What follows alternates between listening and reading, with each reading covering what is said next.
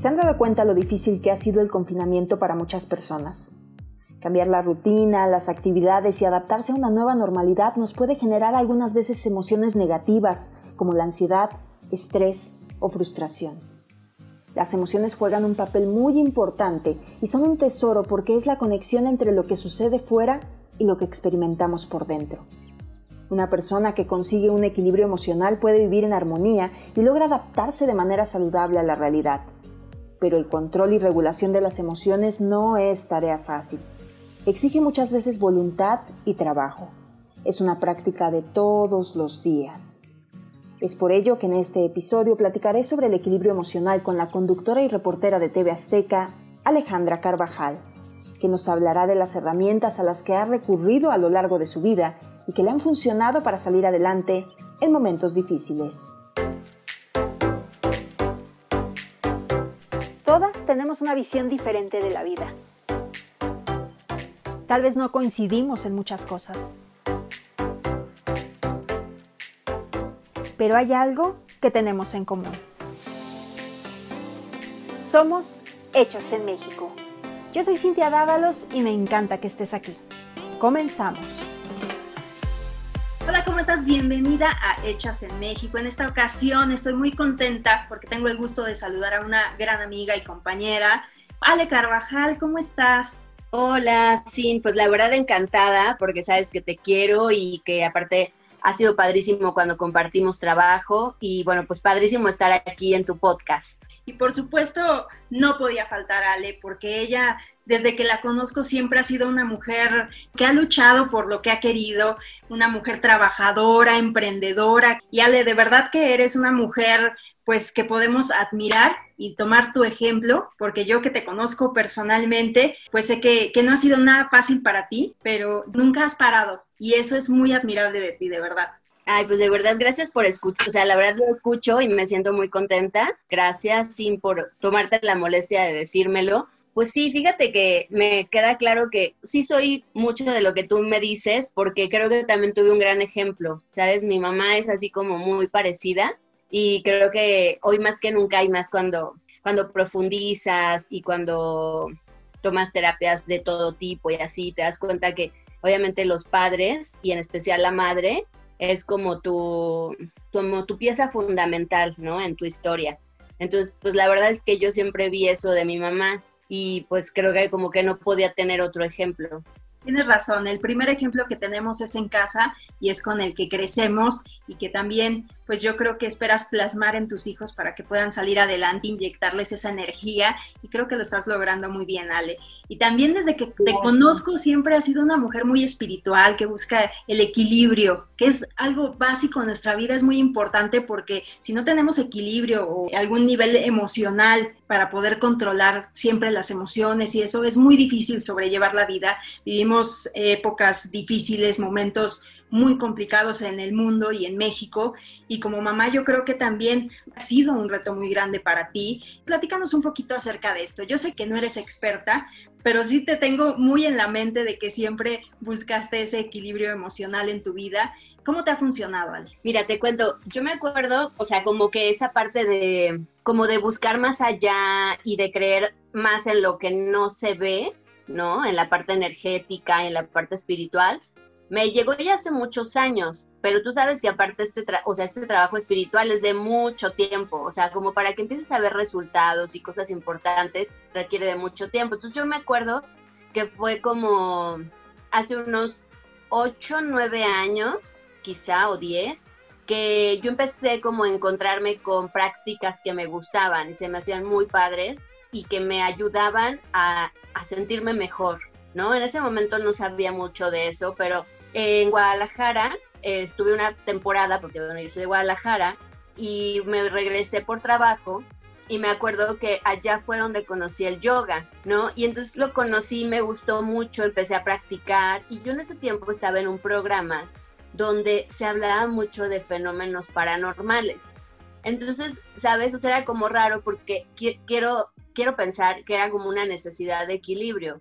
O sea, como que por un lado estaba hablando como de cosas así, de fantasmas cosas así que aparte yo no creía en ese tiempo. Entonces era como de, creo que tenía que buscar un equilibrio. Y así tal cual, o sea, llegué a una clase y empecé a hacer hatha yoga y me empecé a sentir muy, muy bien. Y después de ahí lo que pasó fue que conocí la homeopatía, ¿no? La homeopatía que es la medicina alternativa, que es 100% natural y justo ahí viví como una etapa complicada, así como una depresión, que seguramente a muchos y muchas de los que nos están escuchando lo han vivido. O sea, viví una depresión muy, muy fuerte. Y me acuerdo que ahí fue donde dije, wow, o sea, qué grandes herramientas, porque entonces ahí sí apliqué el yoga, todo lo que daba, conocí la meditación, ¿no? Empecé a meditar y también tomé eh, solo medicina alternativa, o sea, solo era homeopatía y flores de Bach. Y me acuerdo que, ¿sabes? Fue muy curioso, fue cuando empecé a aprender y darme cuenta del poder que tenemos interno, el poder mental y emocional y espiritual, porque yo sí me sentía muy mal, o sea, fuera no era tristeza, era depresión, o sea, ustedes ya, mucha gente la ha vivido, o sea, que es que algo en tu cabeza no está funcionando, ¿no? Hay un líquido, hay un, hay alguna sustancia que no está corriendo bien. Entonces, eh, me acuerdo que yo tenía que regresar a la Ciudad de México, ya ponerme a trabajar, y yo me sentía muy mal y entonces yo no dormía nada, o sea, era horrible, se los juro, fue un capítulo fuerte, pero me duró como dos meses o menos, como un mes y medio. Pero sabes, porque fue así de que me clavé muchísimo, o sea, tomar mi terapia, o sea, era mi terapia psicológica espiritual, porque era como contacto con ángeles, y después tomaba la, la medicina homeopática y también la, el yoga. Entonces, te lo juro, o sea, en un, o sea, sí, en menos de dos meses yo estaba de regreso en la Ciudad de México, muy tranquila, wow, ¿sabes? Pensando en que era como la ventana, ahí fue donde empecé a conocer y, empecé a tomar herramientas que no tenía ni idea, o sea, sabes que servían. Pero ahí me di cuenta que claro que servían, o sea, y que eran maravillosas, ¿no? Y es un todo, o sea, también es que tú conectes. Sí, claro. Y ya fíjate que de ahí fue, y ya a partir de ahí seguí haciendo yoga, seguí, la verdad la, homeopatía la sigo tomando, pero no, es, no, no resultó ser mi prioridad, sin embargo, pero sí, o sea, trato de no tomar medicina, eso sí, pero sí, por ejemplo, las flores de Bach las amé y a la fecha la verdad es algo que sí consumo, me parece un gran producto, o sea, una gran herramienta. Creo que han sido varios capítulos importantes, pero por ejemplo también donde me di cuenta que, que la parte espiritual y la parte de, de enriquecer tu espíritu te hace muy poderoso fue cuando tuve a mis dos hijos, porque yo ahí hacía una gran práctica de yoga y meditación y ahí sí me clavé muchísimo, ¿sabes? O sea, en los dos, en los dos eh, embarazos sí me, me súper preparé y ahí, por ejemplo, me di cuenta del poder que nos pueden, que nos da esas herramientas porque mis partos fueron totalmente naturales, sin anestesia y wow, la verdad es que su, o sea, está muy pesado. o sea, todas las mujeres que han parido sabrán que es algo muy, muy, muy intenso. Y yo siempre lo he dicho, o sea, si yo no hubiera tenido una práctica espiritual y de yoga y de meditación, yo no hubiera podido, ¿sabes? Porque si es como, pues es que es renacer. O así mi dula, porque fue una mujer de las que, la que me acompañó, en mi parto, me acuerdo que ella me decía, ¿qué sentiste? Porque sobre todo en el primero de Luciana, este, fue muy intenso y de muchas horas. Y entonces como ella pensó que yo ya no lo iba a lograr natural, me acuerdo que ella me dijo, ¿qué sentiste? ¿Qué viviste? O sea, para mí es como una gran, un gran aprendizaje de, pues para mis exposiciones y así, ¿no? Porque fueron como, fue más de un día de, de contracciones, o sea, fue muchísimo. Y entonces me acuerdo que yo le dije, para mí fue renacer. O sea, era, de verdad, sentí que me morí y regresé.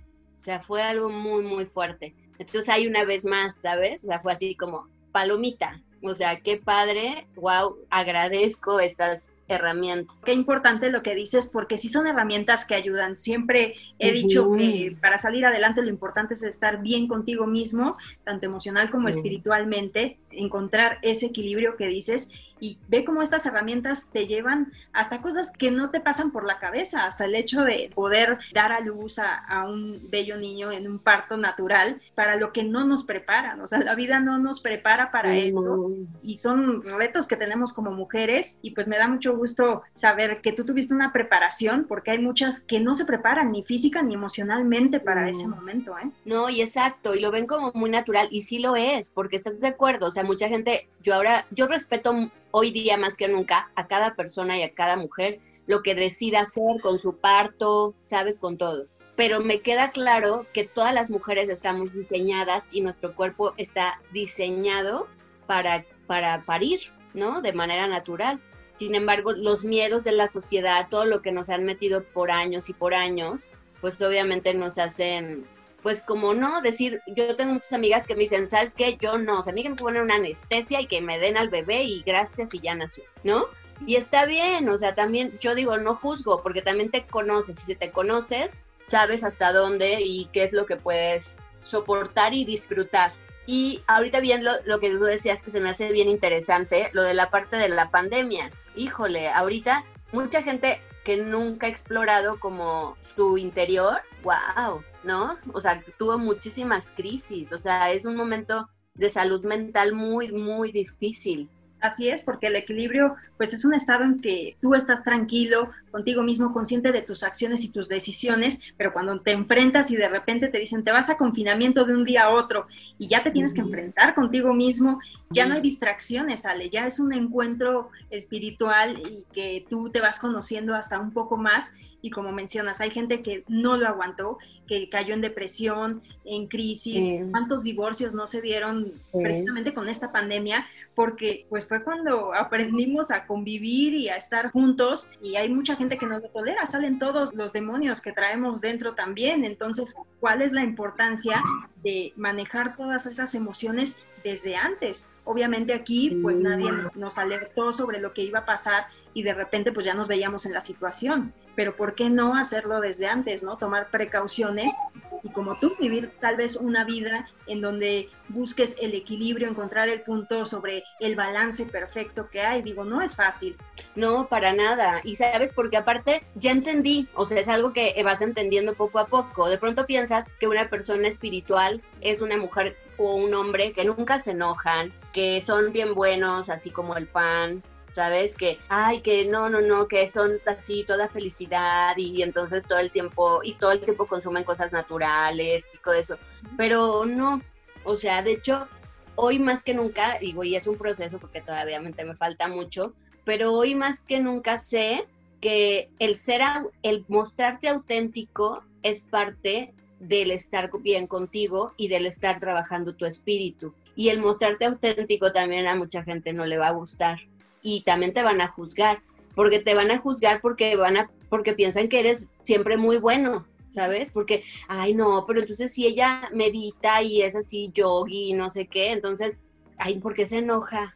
¿Sabes? Es muy enojona o es muy enojón. Y entonces ahí es donde eso también ah, creo que nos tiene que, tenemos que abrir un poco la mente a saber realmente qué es ir hacia adentro y, y qué es trabajar el espíritu y quererte, amarte y todo ese rollo, ¿no? Y creo que es parte, o sea, es parte y ahorita pasa de que no porque nosotros tengamos un, un, poco de trabajo, un poco de trabajo espiritual, pues tampoco no, nos, no es que nos hayamos librado de, de sentirnos mal en la pandemia. Yo hecho te contaba, ¿no? Antes de comenzar, que yo al principio, como pues yo soy reportera, pues obviamente, o sea, a mí fue de, mm, no vas a parar. O sea, tú todos los días estás en la calle como si no pasara nada.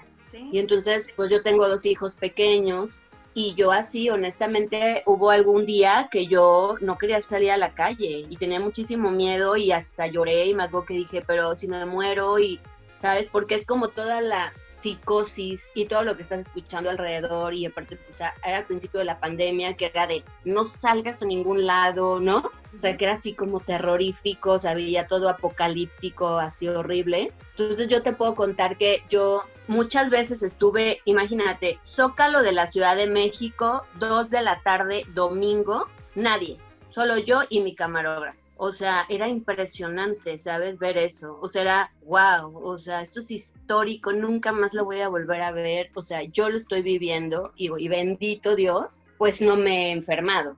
Pero obviamente me vitaminé muchísimo, o sea, tomé suplementos naturales, o sea, también me preparé. ¿No? O sea, no fue así de, ay, pues, ay, a ver qué pase lo que... No, no, no, o sea, obviamente, pues hay que ayudarse. Pero exacto, y creo que la parte espiritual, pues ayuda, porque entonces también viene el home office, bueno, que no fue en mi caso, pero sí fue la, la homeschool. entonces ahí, ahí es donde yo te juro, o sea, y honestamente, y muchas mamás que nos escuchen, no así, o sea, se, se darán cuenta que es la parte de pues si son chiquitos los niños, es muy fácil, ay, no sabes qué, mejor no lo voy a meter porque ni va a aprender, ni va a estar este, atento, ni, o sea, ¿para qué gasto? Yo al principio, la verdad, con mi hijo de cuatro años, pues sí dije, eso también, sí lo pensé. Honestamente dije, no, pues igual y mejor no, porque... Y fue un error a mi, a mi punto de vista, porque si todos nos estamos adaptando a un cambio, ellos también, y es parte de su crecimiento, ¿estás de acuerdo? O sea,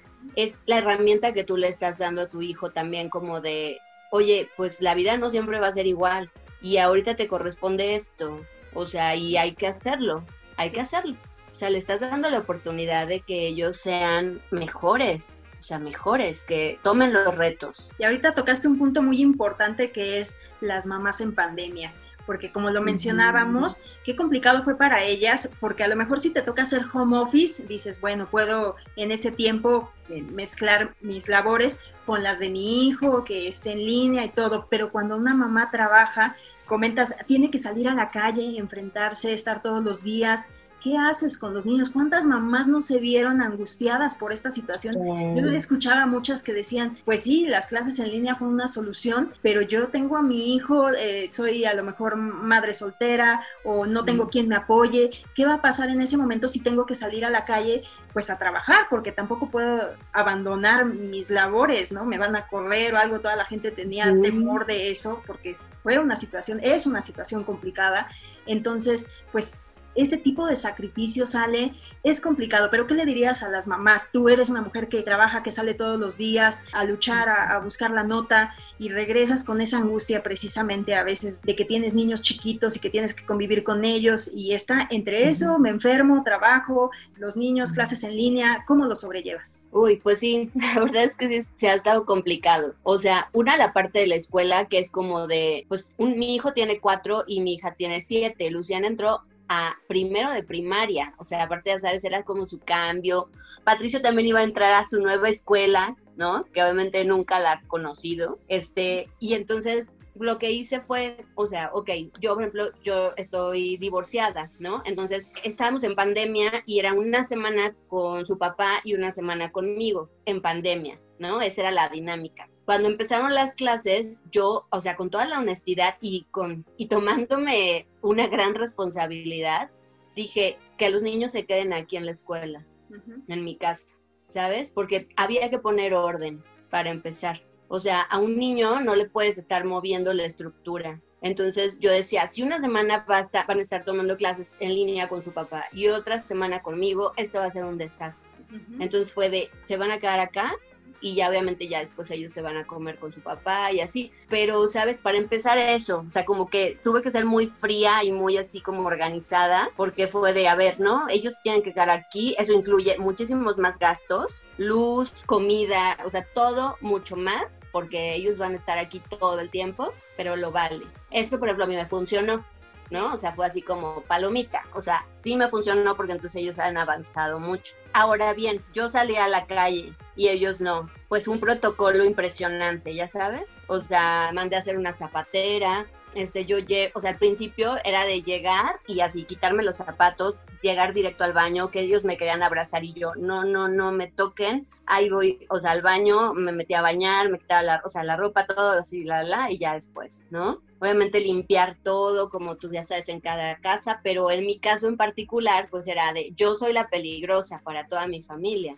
Entonces era de, ya sabes, todas las medidas de higiene que a la fecha las hago, pero entonces ya se me volvió un hábito, o sea, tanto que por eso mandé a hacer una zapatera, o sea, hoy día nadie se entra con zapatos a mi casa y así se va a quedar, porque a ver ya nos gustó, porque es más higiene y todo eso, ¿no? Pero entonces desde ahí fue cañón. Y obviamente, pues sí, a la chica que me ayuda, pues tenerle mucha confianza, porque no hay de otra, porque al final mi familia no vive acá. Entonces decirle, sí, yo sé, lamentablemente no te puedo pagar un taxi desde tu pueblo hasta mi casa cada fin de semana, pero entonces yo le hablé muy seriamente con ella, o sea, le dije, tú sabes la responsabilidad que tienes de llegar a una casa donde hay niños y hay gente que no sale. Entonces, yo confío en ti. ¿Sabes? Fue como, creo que para muchos, y muchos no me dejarán mentir, fue también mucho una prueba de fe de muchos, o sea, de confiar y en decir, te doy toda mi confianza porque esta casa la vamos a cuidar todos. ¿No? Entonces, pues así ha sido. Ella me ha echado la mano muchísimo en la parte escolar, pero pues también yo tengo que estar al pendiente todos los días. Te decía hace rato, yo estoy, sábado estoy mandando las tareas, o sea, pero ahí es donde ya entra la parte espiritual te das cuenta de que tus hijos están bien, ¿sabes? En ningún momento yo he sentido que ellos, ay, ¿sabes? O sea, se han salido de control o que ya no pueden más o que, ay, odian la escuela. No, Y eso fue un trabajo previo. También eres una mujer que, que, supongo que tuvo mucha comunicación con sus hijos, porque ahí viene otra complicación. ¿Cómo les explicas a los hijos, no me puedes abrazar, no podemos hacer esto? Tenemos que cambiar la dinámica de esta casa a empezar a adaptarnos cosas que ellos no están acostumbrados y muchas veces creemos que los niños no entienden, ¿no? Es que ellos no van a entender cómo está la situación, pero yo creo que con mucha comunicación y platicando con ellos, los niños son muy inteligentes, Ale, y siempre es más fácil que se adapten a los cambios a veces que nosotros y menospreciamos como esa parte de, de los niños y de la juventud, ¿no? Creemos que no, es que ellos están muy chiquitos, no entienden. Al contrario, creo que a veces entienden más que nosotros la situación y asumen más las reglas, el uso de cubrebocas, que a veces los adultos que no entienden, ¿no? Sí, sí, fíjate que a mí ellos me han dado grandes lecciones, grandes lecciones, o sea, y no nomás mis hijos, estoy segura que todos en casa piensan igual, o sea, los niños han sido como los héroes o los la gente más admirable de todo esto, porque es, no, bueno, o en mi caso, no se quejan, ¿sabes? O sea, es todo perfecto. Si vamos a salir, que vamos a veces a un parque, ¿no? Para que un poco se despejen ya últimamente, ¿no? Que anden en bicicleta, aunque sea, lo agradecen muchísimo, lo disfrutan, pero también si no hay eso, no pasa nada, ¿sabes? No pasa nada. Han aprendido a jugar más, ¿no? Yo creo que esta pandemia también es de, ay, pues aprender a jugar más, no estar todo el tiempo en la compu o en la, o en la tele, porque aparte, como toda la semana están en la computadora, también ya no es algo que les mueva tanto, ¿no? Entonces, exacto, creo que ellos te dan muchas lecciones. A mí la última vez me pasó que nos invitaron a, una obra de teatro, pero que eso es abierta, ¿no? O sea, es como en Xochimilco, de, de los nahuales y eso. Entonces era como muy atractiva y me acuerdo que yo le dije a mi hija, oye Luciana, ¿te gustaría ir? Le dije, la verdad es que no estoy segura, pues porque todavía estamos en pandemia, ¿no? Entonces le dije, no estoy segura, pero te gustaría ir, porque yo como que traía ese gusanito, pues también de que ellos salgan, porque me da pena, o sea, siento feo por ellos. Y entonces me dijo ella, sí me gustaría mucho ir, dijo, pero si tú decides que no, está bien, ¿sabes? Entonces cuando te dicen eso, wow, pues es que es gente, son niños muy sabios, ¿no? Es una generación ya muy sabia y muy coherente, muy tranquila, o sea, más espiritual.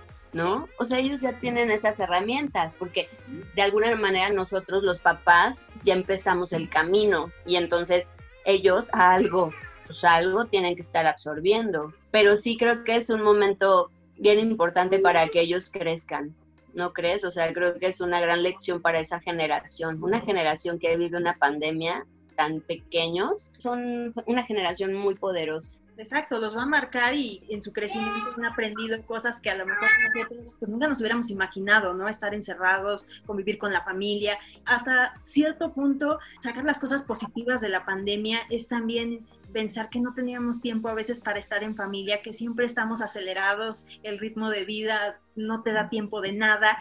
Y esto también fue una gran oportunidad para poder comer otra vez juntos, como familia, estar jugando supongo que tú te das también mucho tiempo a la parte del trabajo para jugar con ellos, conocerlos más, entonces pues cada día te van sorprendiendo.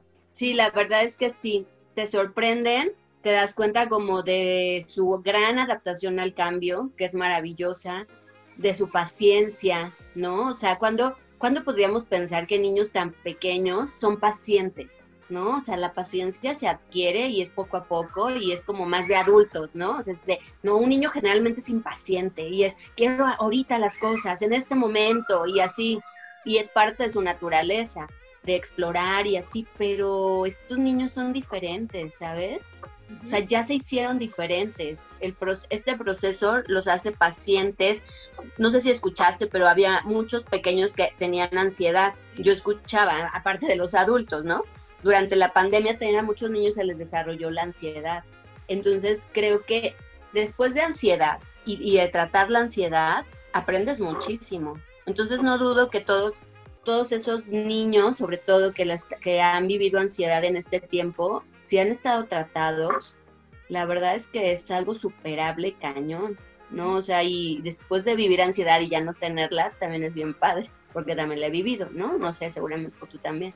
Pues es una, es una generación muy admirable, ¿no? Muy admirable, muy padre. Y qué fortuna poder nosotros convivir con ese tipo de niños, que ya ahora que Dios quiera, ¿no? Ya el próximo año que ya abran todo y que ya podamos salir más y así, o sea, va a estar bien padre, porque siento que son niños como con mucha, con una energía distinta, disfrutan más las cosas, ¿no? Son más alegres, más felices. Yo creo que eso es lo que ha pasado con los niños en la pandemia. Así lo veo, como dices, si vemos las cosas positivas, yo creo que es eso. Y aparte es el aprendizaje de vida, de nosotros pues fuimos niños también y, y teníamos esa inocencia, esa chispa de que pues no necesitábamos cosas materiales, nosotros éramos felices con lo que teníamos, jugábamos con la imaginación y, qué padre que los niños regresen a eso, porque durante muchas generaciones se empezó a perder esa esencia. Yo espero que también sean empáticos, creen esa empatía, cuiden a los demás, porque a veces ellos están más preocupados, ¿no? De no, la sana distancia, y ellos ponen el ejemplo cuando la gente se está acercando, y dices, qué padre que piensen así, que tengan esa, esa mentalidad. Como mencionabas también, pues una persona que vive en equilibrio emocional, pues no siempre va a soportar todo en la vida, no, es un proceso, tienes razón, es eh, todo un trabajo día a día, eso no fue de la noche a la mañana, es porque tú decidiste acercarte a esas herramientas para poder estar más tranquila y te ha funcionado. Y eso es lo importante, que la gente busque lo que le funciona. A lo mejor otros dirán, no, yo eso del equilibrio y yoga no es para mí. Pero hay otras herramientas que pueden utilizar para encontrar esa paz interior que tanto necesitamos, muy importante. Sí, tienes razón. Y aparte el equilibrio, hoy más que nunca lo sé, es poner límites, ¿no? Una persona equilibrada pone límites, sabe su valor, conoce su valor. De hecho, hace poquito escuchaba algo y es totalmente real. Ojalá que te quieras tanto como para que te des cuenta de inmediato cuando alguien te trata mal, ¿no? O sea, es así. Entonces, eso es lo que a veces la gente no entiende de las personas como que tratan de buscar un equilibrio en la vida, porque entonces es de, no le pareció, no le gustó, pero dices, pues es que es parte de que busco mi bienestar y en el momento en que yo esté bien y estoy como equilibrado y pongo mis límites, la gente también te da tu valor, ¿no? La gente te da tu valor y aparte tú también estás mejor para los demás, ¿no?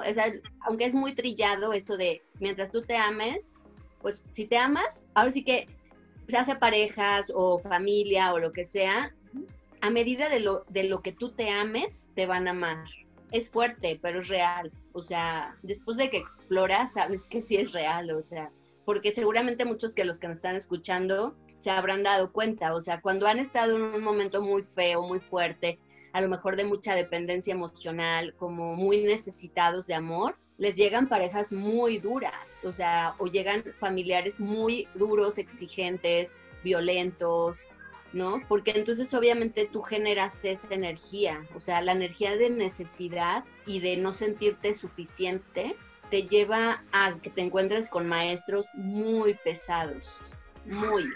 O sea, te topas justo con, con el espejo de, de lo que no necesitas, pero es justo para que crezcas, ¿no? Bien dicen de a veces hay que agradecer eso, de gracias por, por no quererme, porque gracias a eso aprendí a quererme yo. Sí, tienes razón. Y está bien padre que tengas este espacio donde se pueda hablar de todo, o sea, que las mujeres mexicanas puedan hablar como de todo. Sí, Ale, porque hay mujeres que, que, la están pasando muy mal y a veces es muy fácil para nosotras decir, piensa positivo, sal adelante, cuando pues ellas están buscando otro tipo de ayuda y otras cosas, mm. pero que también sepan que siempre hay una salida, que traten de sacar lo, lo, más positivo que tienen en ese momento. Yo creo que siempre hay algo bueno que sacar en las experiencias y hacer esa, esa conciencia de que todo en la vida pasa por algo. Y no sé si, si, estés de acuerdo conmigo, pero a veces cuando sientes que las puertas se te están cerrando, de repente hay por ahí una luz que te guía y de repente se abren las oportunidades. Y eso es para todo el mundo, no es gente que, ay, es que él tiene buena suerte y yo no. Yo creo que no es de suerte, es de cómo veas la vida. O sea, tú tomas las decisiones si quieres ver la vida en negro o en blanco, pero también hay grises y, colores y, tú determinas cómo quieres vivirla, ¿no? Sí, tienes razón y aparte todos tenemos oportunidades, o sea, todos tenemos oportunidades. La onda es que a veces no estamos listos, ¿no? O sea, no estamos listos y no las vemos, porque así tal cual, no las ves. O sea, ¿cuántas veces has dicho, es que hace años, o sea, es que yo pude haber hecho esto hace años? Sí, pero tú no estabas listo. O sea, también eso también hay que aceptarlo y tampoco tomarlo a mal, ¿no? Como de, ay, es que, ¿por qué yo tengo tantos años haciendo esto y esta persona llegó y ya es como, ¿no? Maravillosa, famosa y así.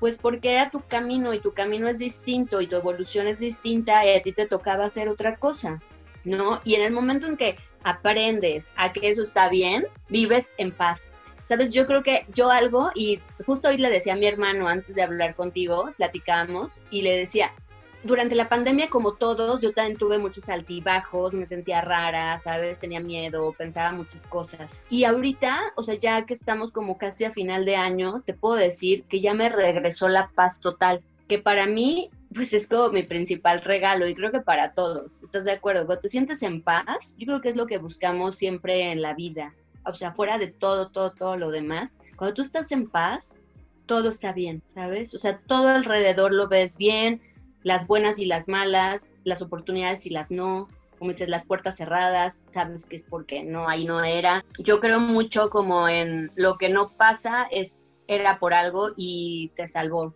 ¿no? La vida misma te salva de algo. O sea, yo, por ejemplo, platicaba que pues, tengo 16 años, 17 viviendo aquí en la Ciudad de México y a mí, bendito sea Dios, nunca me han asaltado. O sea, nunca, ¿sabes? Ni acompañada, ni, ni sola, ni nada. Entonces yo digo, yo a veces sí pienso que tengo a alguien así, ya sabes, como un angelito, pero hasta muy presente y muy puesto, porque hasta siento que la gente lo ve. O sea, alguna vez, o sea, yo a veces me, cuando estaba más chava, me arriesgaba mucho.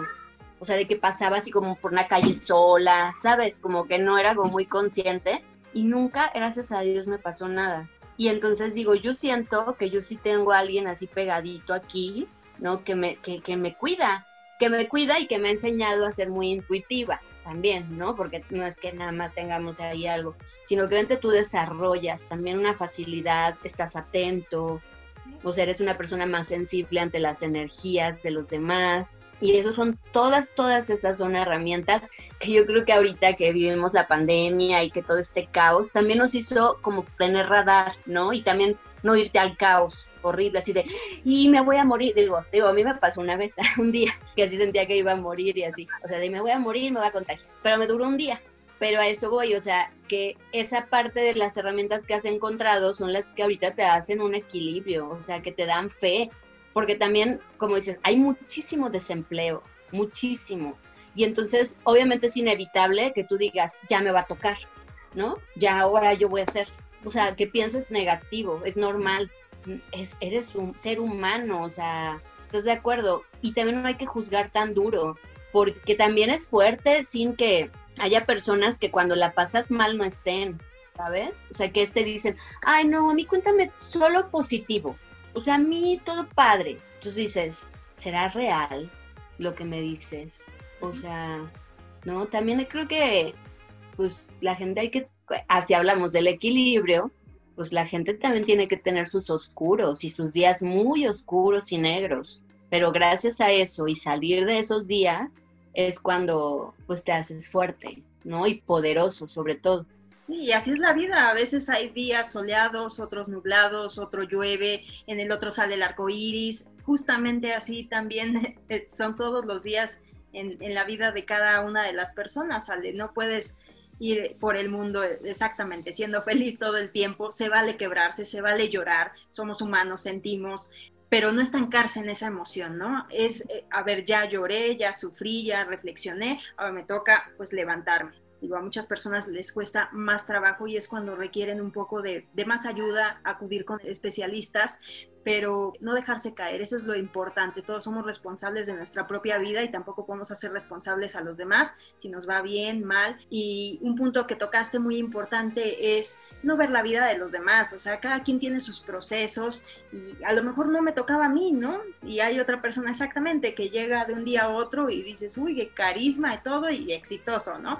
Y a mí me ha costado mucho trabajo y yo empecé desde, pues sí, pero la vida es así a lo mejor a esa persona le tocaba vivir ese momento, estuvo en el lugar justo y qué bueno, qué padre, ¿no? Que, hay personas que llegan más rápido, a otras que les cuesta más trabajo, pero no por eso nos vamos a deprimir y decir, no, es que la vida es de la gente que tiene suerte. No, no, no. O sea, ese pensamiento, quitárnoslo y, y, pues asumir nuestras responsabilidades también como seres humanos. Claro, y fíjate que te voy a compartir algo y la gente que nos está escuchando.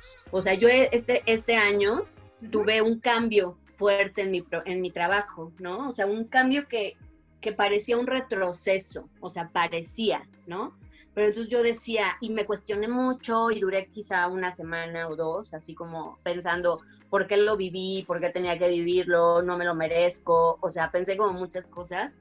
Y después estuve tranquila. O sea, ya hoy día te puedo decir que estoy tranquila. Estoy tranquila con eso porque yo no me había dado cuenta, pero a mí eso, o sea, esa puerta que se me cierra, me abrió los ojos ante algo que yo tenía pendiente y que no había tocado y que es algo que me importa mucho.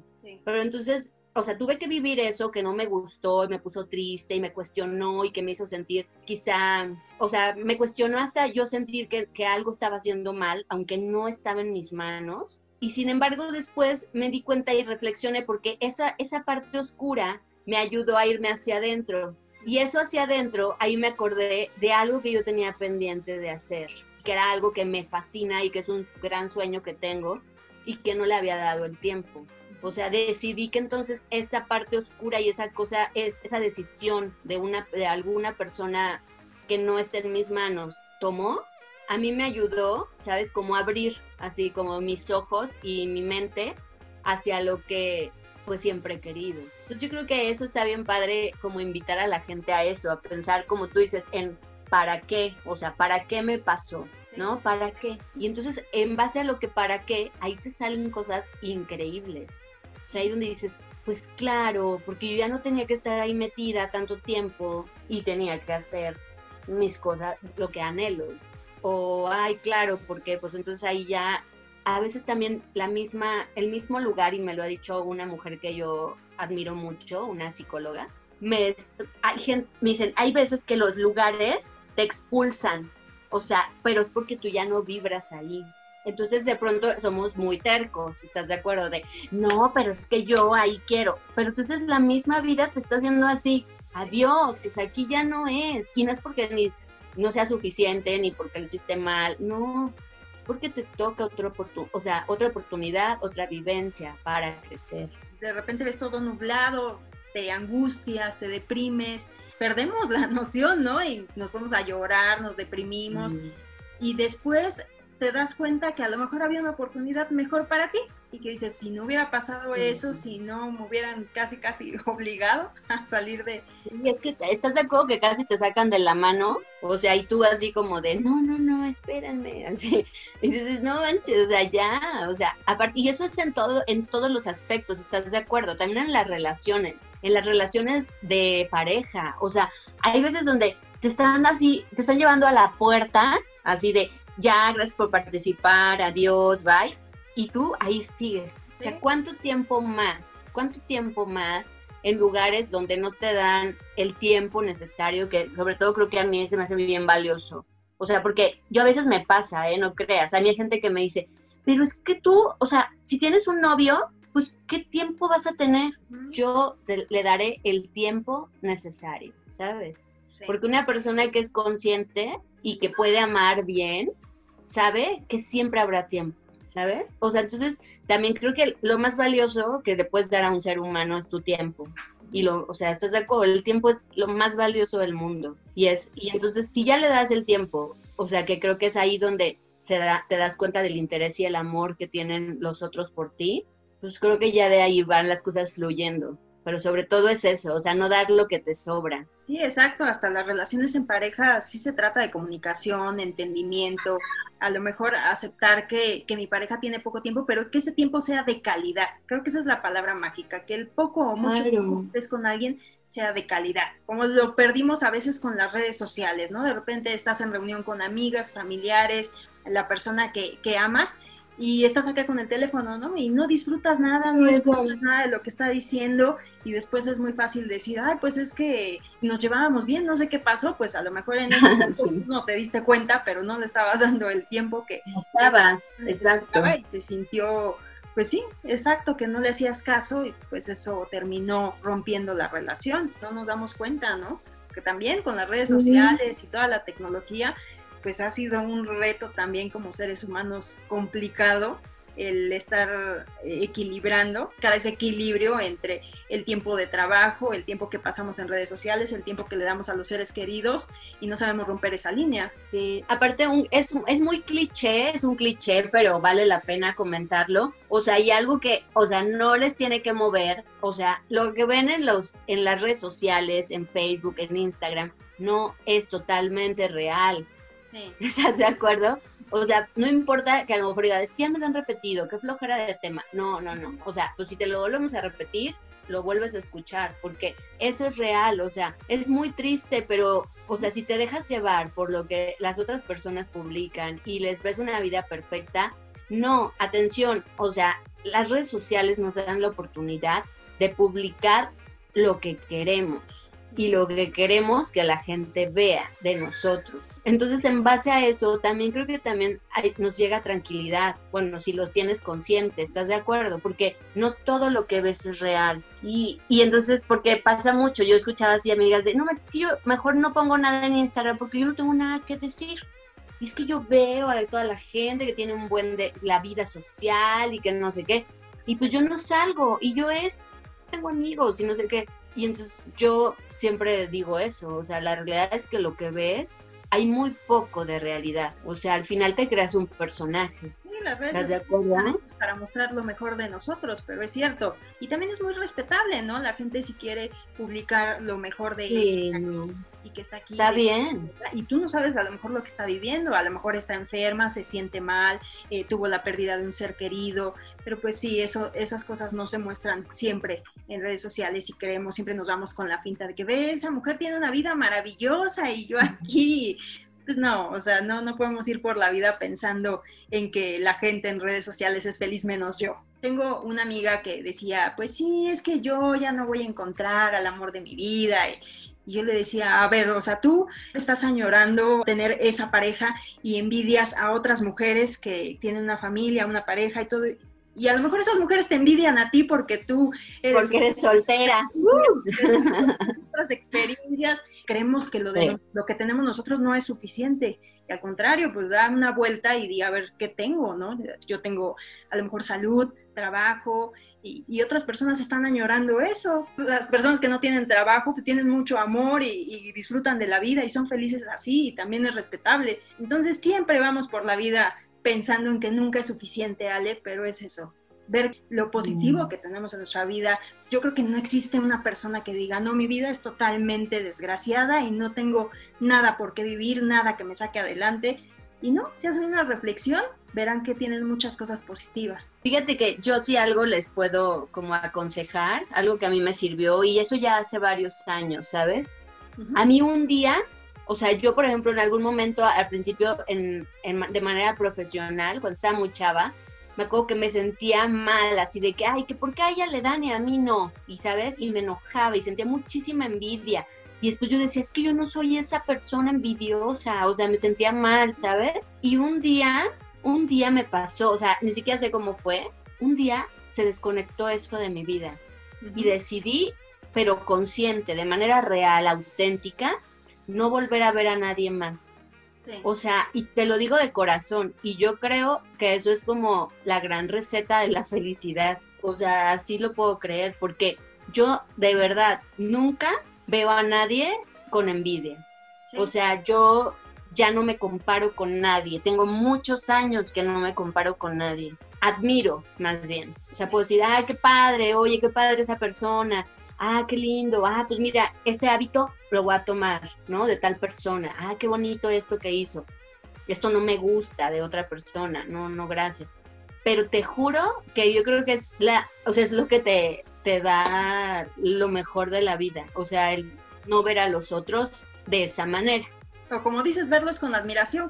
¿Cuántas veces no volteamos a ver a la chava que está súper guapa, bonito cuerpo y decimos, ah, es que todo lo consiguió porque ve que cuerpo aspiracional. Pero claro. ella se levanta todos los días a las 6 de la mañana, va al gimnasio, se prepara, mientras tú no haces nada por, lograr ese... Sí, pues no, tampoco milagros, oye. Yo admiro mucho también a la gente fit haciendo ejercicio porque digo, se toma el tiempo para hacerlo, lleva una dieta balanceada, y todos los días salen, no paran, o sea, tienen en su meta que quieren estar bien y saludables y lo consiguen. Y eso es admirable más que decir, ay, no, pues es que ella porque tiene un cuerpazo. Sí, pero su cuerpazo le, le cuesta. Le costó, claro. Tienes razón. No, y sabes que, o sea, para mí, por ejemplo, la, la mayor lección de todo esto, de este año tan duro para todos, ha sido la, las pruebas de amor, que en esa parte tiene mucho que ver, pues, por ejemplo, en mi caso con mis niños y de siempre llegar y entonces hacerme todo el protocolo y como buscar así, no, no, no contagiar, no llevarlos a lugares peligrosos, o sea, en fin, como mucho. Y también, bueno, porque tú sabes, mi familia vive en Guadalajara, mis papás y mis hermanas y bueno, casi todos, ¿no? Mi hermano en Cancún. Pues no los he visto desde febrero. Y pues es la primera vez en mi vida que tengo casi un año de no verlos. Pero ellos, mis papás son mayores y ellos no han salido, sobre todo mi papá, no ha salido ni a la esquina, o sea, ni a la puerta. Entonces, eso es una prueba de amor, ¿sabes? O sea, a mí me parte el corazón no verlos, los veo por videollamada, los tres festejos de, mis, mis, hijos y de mí, o sea, de cumpleaños, los tres estuvieron enlazados en el pastel, ¿no? O sea, en la videollamada. Y son recuerdos para toda la vida, porque siempre, aunque yo siempre he estado lejos, siempre he estado cerca. Y entonces es fuerte y creo que ahorita esa es la mayor prueba de amor de todos, ¿no? Yo tengo amigos, por ejemplo, que no han salido y son chavos, o sea, bueno, son hombres, no sé, de 40 años, muy activos, ¿no? Y que dicen, yo no he salido de mi casa porque tengo, a mi, mi papá es muy vulnerable. Entonces, yo tengo un hijo y quiero que mi hijo y yo compartamos el tiempo con ellos. O sea, vive a dos cuadras de mi casa y yo prefiero no salir a ningún lado para poder seguir viendo a mi papá. Entonces, sabes, como que creo que esas cosas son bien valiosas en esta etapa, en este año, ¿no crees? Seguramente tú también tienes tus anécdotas y como que dices, ahí es donde se, ahí está el amor, así como en todo su esplendor. Es yo guardo ciertas cosas para que tú estés bien, para que tú estés vivo y para que te sientas tranquilo. Sí, exacto, porque ya esto no se trata de, ay, es que yo me cuido, yo uso el cubrebocas. No, es un acto de amor para los demás también, una empatía y me cuido yo, pero también te estoy cuidando a ti, a, la gente que amo, y no pensar eso de, ay, es que son muy exagerados, ya no hay que tener miedo. No, vale, o sea, digo, fiestas va a haber, tenemos toda la vida para hacer fiestas, reuniones y todo, o sea, por un momento, un lapso de tiempo que nos aguantemos, yo creo que va a ser mejor que perder a un ser querido por una negligencia de parte de nosotros o porque no pudimos esperar, no tuvimos paciencia, ¿no? De, es que ya me aburrí, es que necesito salir. Pues hay que cuidarnos, hay que seguirnos. Yo sé que también es importante la reactivación económica. Es un balance de estar buscando a veces de, pues sí, la economía del país, ayudar a los demás y todo, pero pues también me cuido. No sé, creo que ha sido una situación complicada para todos, como mencionas, pero pues eso, eso es lo padre, ¿no? Que de alguna manera tenemos el uso de las tecnologías que nos separaron durante mucho tiempo, las redes sociales y todo, ahorita utilizarlas para acercarnos a la gente que queremos, ahora es la que nos está uniendo, mira. Sí. Al menos, ¿no? Porque a lo mejor se hubiera pasado en otro tiempo donde no existían, imagínate. Qué gran soledad. más difícil y complicado aún para toda la población. Pero qué sí, es cierto. A mí me da muchísimo gusto poder ver que estás bien. Tenemos también muchísimos años que no nos vemos después de que fuimos compañeras, pero de verdad eres una mujer muy admirable y también una mujer que salió de Guadalajara para venir aquí sola a probar suerte, a trabajar, a, a seguir para adelante. También yo siempre he dicho, alguien que, que se aventura a salir de, del confort de estar con su familia, a otro estado o a otro país para trabajar y luchar y salir adelante, de verdad que no debe ser nada, nada sencillo.